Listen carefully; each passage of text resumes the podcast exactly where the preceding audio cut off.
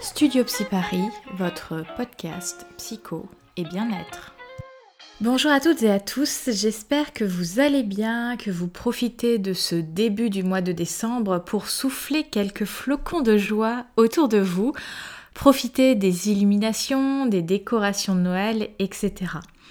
Dans le podcast du jour, je vais revenir sur le thème de l'identité et plus particulièrement vous parler de la mienne, en effet, depuis un an, je vous parle à travers ce micro et sur les réseaux sociaux, mais finalement, je ne vous ai pas dit grand-chose de qui j'étais.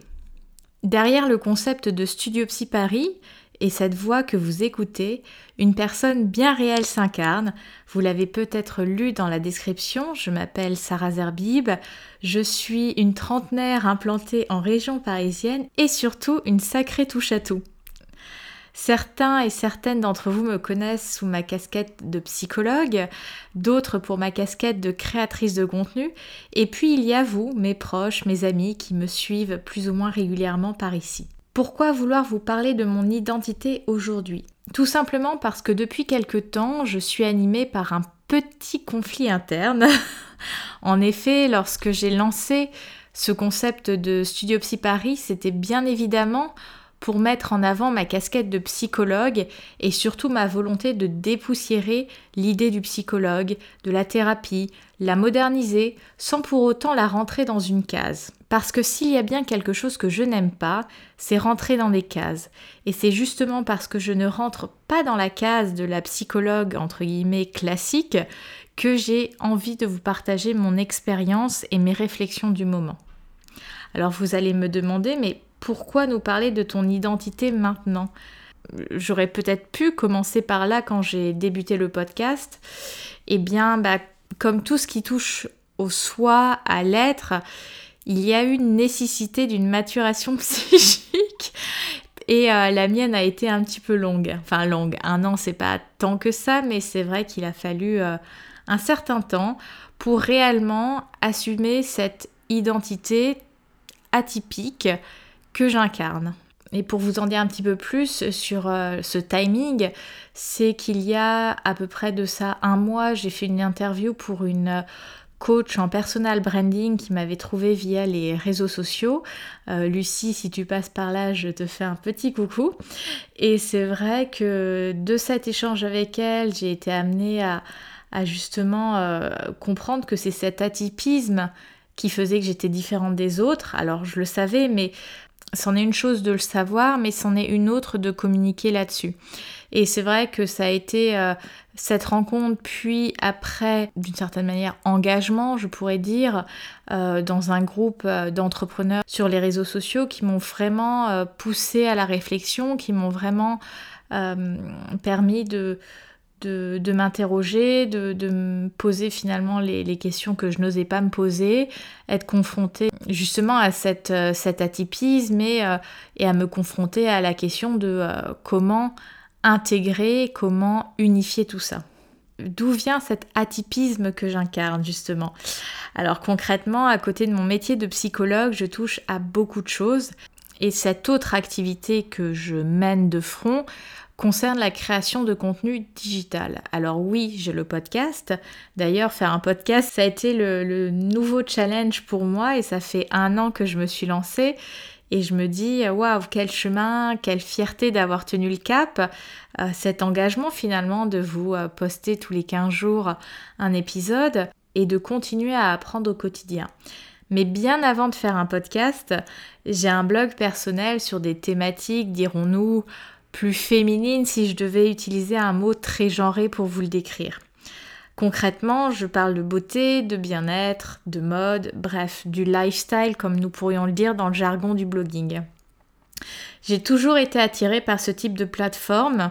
Dès le lycée, je m'y suis mise, donc ça remonte à, à quelques années maintenant. Et en fait, ça me permettait de créer un espace rien qu'à moi pour parler de sujets qui m'étaient personnels, qui m'animaient.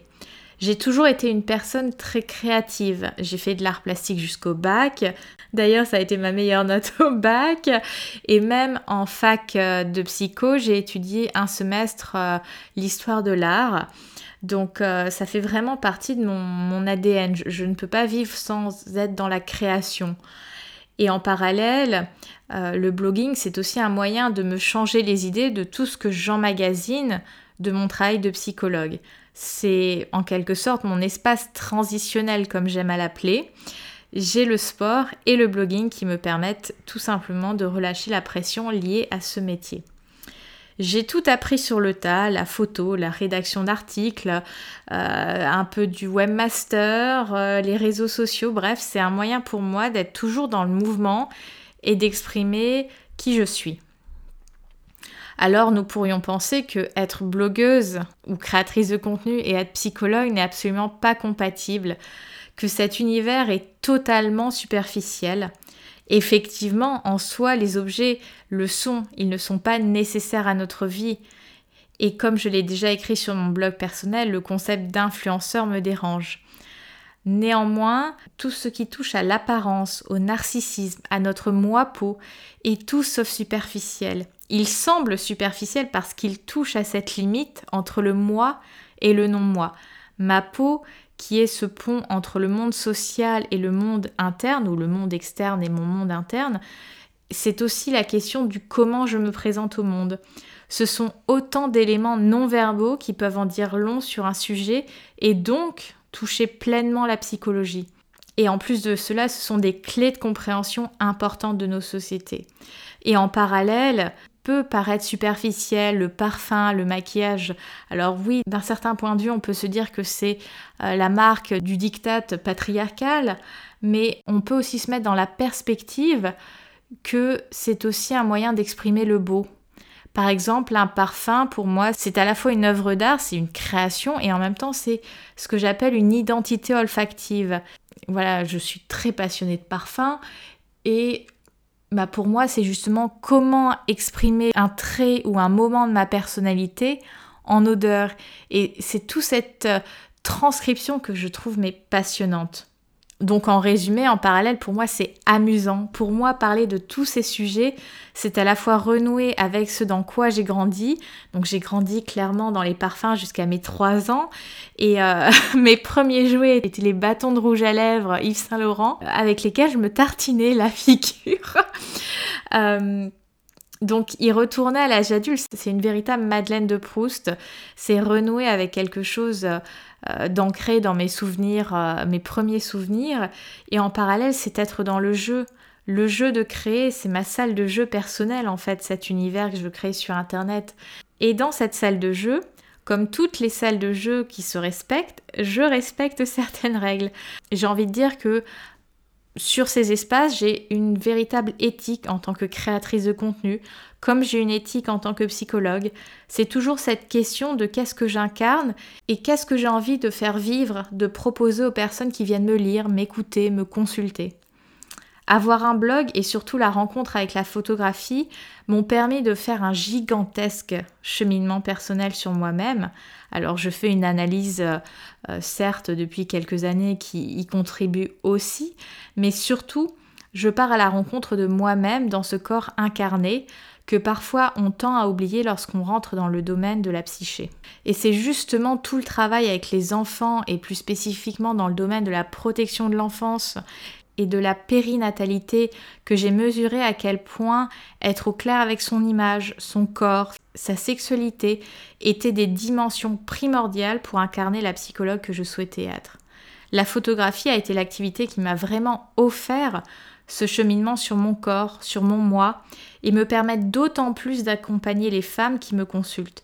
Chaque cheminement est différent et ce que je propose en tant que psy est un chemin sur lequel nous co-construisons une approche adaptée à chacun et chacune. Pour moi, mon expérience fait toute la différence. C'est ce qui me permet de créer un réel lien d'humanité entre mes patients et moi. Parce que souvent, on a cette sensation que quand on va aller chez le psy, euh, on va être face à quelqu'un de froid ou parfois euh, trop sympathique, dans le sens euh, un peu ami-ami. Et c'est justement cette notion d'équilibre qui est pas simple à trouver. Et c'est quelque chose que j'ai dit dans le premier podcast, la rencontre avec le psychologue, c'est d'abord une rencontre humaine. Avec certaines personnes, ça va passer, puis avec certaines autres, ça va pas passer. Et c'est totalement ok, c'est une question euh, de comment on incarne son humanité. C'est une question d'énergie, c'est une question de moment. Il y a des moments où ça se fait et il y a des moments où ça ne se fait pas. Et c'est comme ça. Et justement, au-delà d'incarner cette humanité, je souhaite incarner ma vérité. Je fais toujours la nuance entre une vérité et la vérité. Et c'est marrant parce que je fais aussi des consultations en anglais. Et c'est exactement ce que j'ai dit euh, à un patient samedi. Et euh, je lui ai dit, There is a difference between the truth and a truth. Et c'est marrant que je le réutilise exactement dans ce sens-là dans mon podcast. En ce qui concerne la vérité et cette vérité, chacun et chacune a la sienne. Et en incarnant la mienne, j'espère être un étayage à un moment donné pour les personnes qui croisent mon chemin afin qu'ils trouvent la leur. L'autre raison pour laquelle je souhaitais parler de tout ça sur Studio Psy Paris est que j'ai fait une interview pour Combiner News courant octobre. Le thème, les fortes poitrines et l'expérience de vivre avec. J'ai été sollicitée pour faire cette interview justement parce que sur mon blog personnel, c'est un thème que j'ai abordé à la rentrée et une journaliste m'a écrit pour euh, que je puisse témoigner de, de ce vécu-là. Et cette interview a été diffusée en novembre sur Facebook, puis depuis décembre, elle ressort sur d'autres plateformes comme Snapchat, Flipboard, etc et certains jeunes que je suis l'ont vu apparaître dans leur feed. Du coup, forcément, ils m'en ont parlé. Donc je me suis dit, il était temps d'unifier mes deux identités sur la toile. Toujours sur ce thème du corps, j'ai même participé en 2017 à la journée de lutte contre la grossophobie organisée par la mairie de Paris en défilant dans des vêtements de créateurs. Ensuite, en 2019, j'ai eu ma photo donc liée à ce défilé affichée un mois entier sur l'hôtel de ville de Paris. Bref, je suis psychologue et je suis aussi une femme engagée qui s'engage corporellement parlant. Je ne fais pas semblant. Et c'est justement les faux semblants, ces illusions sur lesquelles j'ai envie de lutter.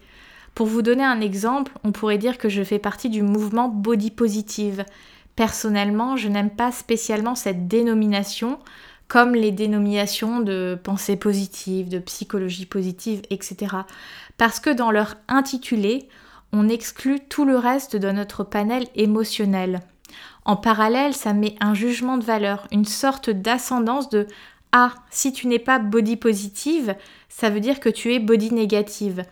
Je préfère euh, le hashtag sur les réseaux sociaux Beauty Beyond Size dans le sens où cette expression va mettre davantage en avant le processus d'inclusivité et non de hiérarchie. Et puis, on peut aimer son corps, peu importe sa taille, sa forme, etc. Et se réveiller de temps en temps en se sentant moins bien, en étant moins en accord avec l'image que l'on renvoie. Et c'est OK. La problématique de nos sociétés est qu'elles sont dans ce processus d'exclusion. C'est ça ou ça, et non d'inclusion. C'est ça et ça. Le ou inclut toujours la notion du deuil. Si je dis oui à ça, je dis non à ça. Nous pouvons se dire que ce moment de choix est ok dans la situation où je suis à la boulangerie, que je veux choisir mon dessert, mais comment oser penser que ce choix est applicable à notre subjectivité? Pourquoi je ne pourrais pas être les deux, ou même trois, quatre identités? Qui vient me poser cette censure? Alors il y a évidemment le monde social qui vient créer une pression, mais en soi, qui compose le monde social? Nous-mêmes. Alors, pour réussir à faire évoluer notre monde social, nos sociétés, commençons par nous changer nous-mêmes et surtout à nous incarner sans compromis en étant nos vrais selfs. Du coup, je fais un petit clin d'œil au podcast d'il y a 15 jours où je parlais du faux self de Winnicott. Donc si vous souhaitez savoir de quoi je parle, rendez-vous sur le podcast précédent. C'est donc la notion d'équilibre qui est venue me toucher dans mes réflexions. Comment créer cet équilibre entre ces deux identités, tant sur le web, mais aussi sur ce que je propose dans mon travail? Comment proposer plus que de la simple, entre guillemets, psychologie. Et n'oublions pas que dans chacune de ces deux identités majeures, celle-ci se décline en plusieurs facettes. Nous sommes réellement riches de nous-mêmes. La question sur cette notion d'équilibre touche davantage ce que je fais voir et ce que je ne fais pas voir. Elle est là la question du choix, et non pas dans l'identité. On touche exactement la même corde lorsqu'il s'agit des identités de la femme, Et dans ce cas précis, la femme cisgenre. Soit tu es la mère, soit tu es la pute. L'identité de la femme est encore prise dans cette dichotomie. Une femme mère qui s'épanouit dans une vie professionnelle et personnelle, cela relève presque du fantasme. Ou bien une femme qui ne souhaite pas s'incarner dans la maternité est considérée par une large frange de la société comme une femme qui ne pourra jamais être totalement femme, comme si elle passait à côté de quelque chose, comme si le féminin devait forcément s'incarner dans le maternel. J'ai envie de vous partager une petite anecdote qui permettra de complètement illustrer mon propos. Quand j'étais enfant, j'ai eu une série de livres qui retraçaient sous forme illustrée l'enfance de certains génies de notre histoire. Celle qui m'a le plus marquée était l'histoire parlant de l'enfance de Léonard de Vinci, qui s'intéressait à de nombreux domaines d'activité tout au long de son enfance. Une semaine, il était dans la peinture, une semaine, il était dans l'observation de la nature, une semaine, il faisait des croquis, des dessins. Et en fait, toutes ces activités avec lesquelles il jonglait, on aurait pu se dire que cet enfant ne sait pas ce qu'il aime, ne sait pas ce qu'il veut, et il finira par, euh, bricoler à l'âge adulte. Et finalement, toutes ces activités se sont révélées être autant de métiers qu'il a exercés une fois adulte. Du coup, quand on me demandait enfin ce que je voulais faire quand je serais plus grande, je répondais comme Léonard de Vinci. Je ne veux pas me cantonner à exercer un seul métier. Ce d'autant plus que nous pourrions arrêter de nous définir seulement par notre métier. Nous sommes bien plus. Si quelque chose me plaît, pourquoi devrais-je y renoncer? C'est pour cela qu'à côté de la psychothérapie, je vais proposer des ateliers de groupe et des séances de coaching que j'ai intitulées Révèle, dans le sens où si nous pouvons rêver de quelque chose, pourquoi ne pouvons-nous pas l'incarner? Révèle dans son sens féminin avec le L, E de L, mais aussi comme L, les ailes d'un papillon ou d'un oiseau, qui nous permettrait de prendre cet envol et de trouver l'équilibre sur les flux et courants aériens. Je parlerai davantage des coachings dans mon live de mercredi soir, donc ce sera le 9 décembre. Ce live aura lieu sur mon compte Instagram lié à mon blog Lifestyle. Si l'envie vous dit, je vous mets le lien dans la description de ce podcast. En tout cas, n'hésitez pas, si vous avez des questions, je me ferai un plaisir de vous répondre. Sur ces paroles, je vous souhaite une excellente journée. N'hésitez pas à me retrouver sur les réseaux sociaux et peut-être à partager vos propres expériences et questionnements identitaires. À très bientôt et prenez soin de vous.